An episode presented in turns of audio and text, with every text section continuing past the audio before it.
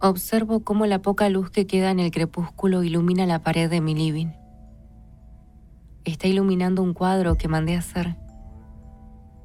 Conseguí el contacto de un joven pintor de la localidad y le di las especificaciones de lo que quería. Recuerdo que lo mandé a hacer porque en días posteriores vendrían a entrevistarme del periódico y hablar sobre mi columna en la radio. Quería que cuando me fotografiaran salga el cuadro de fondo. Ahora veo que ese cuadro no está en mi casa por aquella entrevista, sino que su propósito era hacerme replantear la situación en la que me encuentro hoy. El oleaje del cuadro, los tentáculos y las palabras de Howard Phillips Lovecraft comienzan a escalar mi espina dorsal. La emoción más antigua y más intensa de la humanidad es el miedo. Y el más antiguo y más intenso de todos los miedos es el miedo a lo desconocido. El informe espectro. La densidad impregna el aire. A pesar de que ya han pasado varias horas, el sentimiento sigue ahí. Ese sentimiento particular de invasión de saber que un extraño ingresó sin tu permiso a tu propia casa. Una intrusión inoportuna que pretendía obviamente dejarme un mensaje, mensaje que todavía no he abierto. El pendrive está ahí. La nota la pegué en la heladera intentando sin éxito descifrar la segunda línea. La primera es muy fácil. KM miente. Obviamente significa Karen Millapel miente. Pero ¿qué quiere decir esa enigmática segunda línea? JB larga 4 2.16. Un código tal vez. Siglas haciendo referencia a alguna fecha en particular. Aunque intenté vincular las fechas de los desaparecidos con esa cifra numérica, nada concordaba. Claro, como buena entusiasta de los misterios, en mi casa tenía una pizarra con las fotos de los 54 desaparecidos algunos me dicen que es excesivo, que ni siquiera la policía tenía una pizarra así, pero para mí no se sentía así. No podría hacer lo que hago sino prestar especial atención a los detalles alrededor de un enigma. Y las desapariciones del 24 constituían el enigma más grande del siglo, por lo menos así lo sentía yo. Hay mucha tensión en la localidad porque en tiempos donde la tecnología ha invadido prácticamente la totalidad de nuestros hogares, es casi inadmisible pensar que tanta gente pueda desaparecer en un patrón repetitivo sin ser avistados. Los misterios abundan en el mundo, sí, como el de la mansión Winchester en Estados Unidos, cuya construcción es tan rara como perturbadora por las historias que abundan alrededor de ella. La fosa de las Marianas, por ejemplo, cuya profundidad hundiría por completo el monte Everest, y de donde los científicos estiman viven criaturas más allá de nuestra comprensión. Si me pongo más patriota, el mito del Nahuelito es un enigma tan tradicional como debatible. Si la criatura no existe, ¿por qué hay avistamientos y pruebas incorruptibles? Ningún misterio se compara con el de las desapariciones del 24, y al parecer me encuentro en el medio de todo. Repentinamente mi celular sonó. La foto de mi hermana Lara titilaba al otro lado de la pantalla. Realmente no estaba de ánimos para atender. Pero era la tercera vez que llamaba en el día y no la quería hacer esperar más. Gracias por atender a la primera, Yehua. ¿Qué pasa, Lara? Estoy ocupada. Ey, no me trates como si fuera un fancito de la radio. Soy tu hermana, ¿eh? Aparte hoy es 24 se supone que están en cuarentena en tu pueblucho maldito. Eso fue ayer. ¿Necesitabas algo? Sí. ¿Me pasas la receta de tu chocomizú? Clara, es la quinta vez en dos semanas que me pedís la misma receta. Es que la pierdo. ¿Nunca perdiste nada vos? Ok. Más rato te la paso por WhatsApp. Gracias. ¿Vos estás bien? ¿Te ves cansada? Estoy bien. Me duele un poco la cabeza, nada más. No pude dormir bien. Me forzaron la entrada de la casa. Jodeme, ¿se robaron algo? No, nada, por suerte. O por lo menos nada que haya notado. ¿Y pasaste la noche ahí, sabiendo que habían entrado? ¿No te dio miedo? Puede que me haya dado miedo, pero tampoco voy a permitir que me echen de mi propia casa, Lara. Ok. Ey, ¿estás leyendo la Biblia? ¿Qué? No, ¿por qué? Por lo que pegaste en tu heladera. Lo estoy viendo desde acá. ¿De qué estás hablando, Lara? ¿Ya te olvidaste, tonta? ¿Te acordás que mamá nos hacía resumir los capítulos de la Biblia que leíamos en casa? Usaba ese sistema de abreviación que aparece al final de las Biblias. ¿Lore? Lore, ¿qué te pasa? Pusiste una cara rara. Sos una genia, hermanita. Me tengo que ir. Después te llamo. Beso. Chau. Mi hermana tenía razón. No sé cómo es que no me di cuenta antes. Cuando éramos chicas, mi mamá nos hacía leer la Biblia en la mesa y luego de eso ella hacía una pequeña reflexión acorde a lo leído. Ella le llamaba devocionales.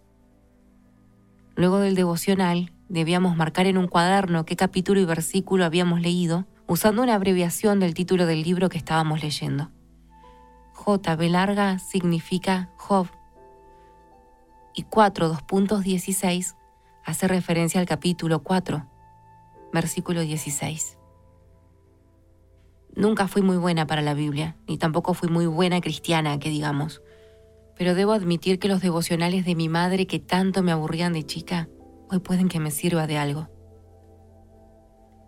Busqué la Biblia que junta polvo en mi mesita de luz y fui directo a ese pasaje que decía así.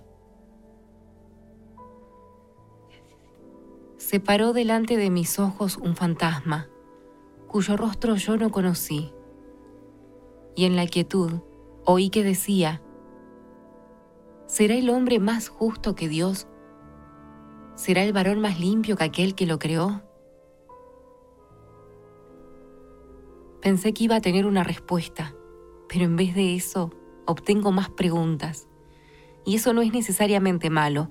Las preguntas te llevan a la investigación y la investigación te lleva a las respuestas. Lo vengo haciendo desde hace 10 años, sin embargo, esta parecía ser la primera vez. Me convencí a mí misma que debía poner el pendrive en mi computadora, rogando al cielo que un troyano no me la destruya. El pendrive traía dentro un solo archivo. Es un MP3, un archivo de audio. Y no hay nada más. La inseguridad me atacaba. Dudé una vez más en si debía hacerlo puesto que me podía saltar cualquier cosa pero ya había llegado hasta acá. Debía continuar. Le di doble clic al archivo y un cuadro saltó pidiéndome una clave. Por supuesto, lo primero que hice fue poner JB larga 42.16. Y el archivo de audio comenzó a reproducirse. Prueba número 23. ENF número 13. Intentando contacto mediante estímulos. Procedimos con estimulación a través de recurso visual. En este caso, una fotografía del vinculado.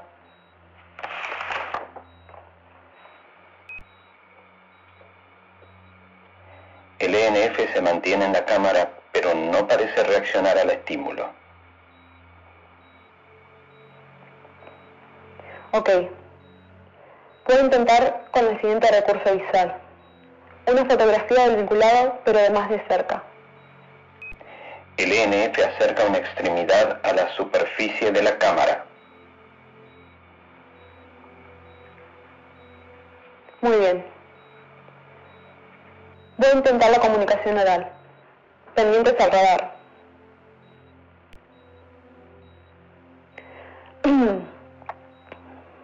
¿Puedo escucharme? Si puedo escucharme, por favor responda. Necesito una respuesta por favor, responda. Parece que está tratando de comunicarse. La cámara está disminuyendo la temperatura a 7 grados bajo cero. Si puede escucharme, por favor, haga ruido. La temperatura continúa bajando. Son 16 grados bajo cero. Por favor, si puede escucharme, haga algo. Cuando la grabación termina, por algún algoritmo programado para ejecutarse al terminar la reproducción, Un archivo de texto se abre y se muestra una dirección y un horario. Procesar lo que acababa de escuchar no parecía fácil. Pensé que me iba a llegar algo concreto, pero en realidad lo único que parecía hacer era nadar en un mar profundo lleno de secretos. Pero tenía algo bien en claro. Estaba segura de que había escuchado a Karen. Indudablemente era su voz, pero entonces, ¿esto quiere decir que ella mintió? Y si mintió, ¿qué parte es mentira y qué parte no lo es? ¿Cuál es la intención de mentir? ¿Con quién estaban tratando de comunicarse? ¿Qué es un ENF? ¿Alguna especie de criatura tal vez? Si así lo fuera, ¿cuál es la conexión con los desaparecidos? ¿Qué fue ese perturbador sonido al final? Las preguntas no se responderán solas. Requieren de un accionar y debo accionar cuanto antes. Lovecraft decía que el miedo más antiguo e intenso es el miedo a lo desconocido, y hacia allí es a donde voy.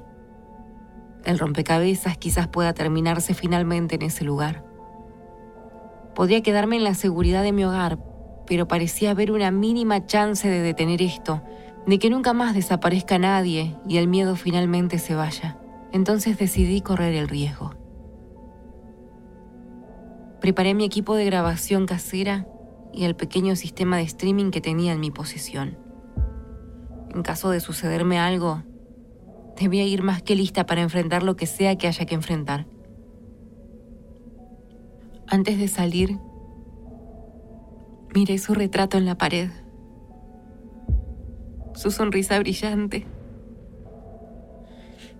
sus pequeños ojos de esmeralda y, sus hoyuelos bien marcados en sus mejillas. No solo recuerdo su presencia, también lo que me hacía sentir.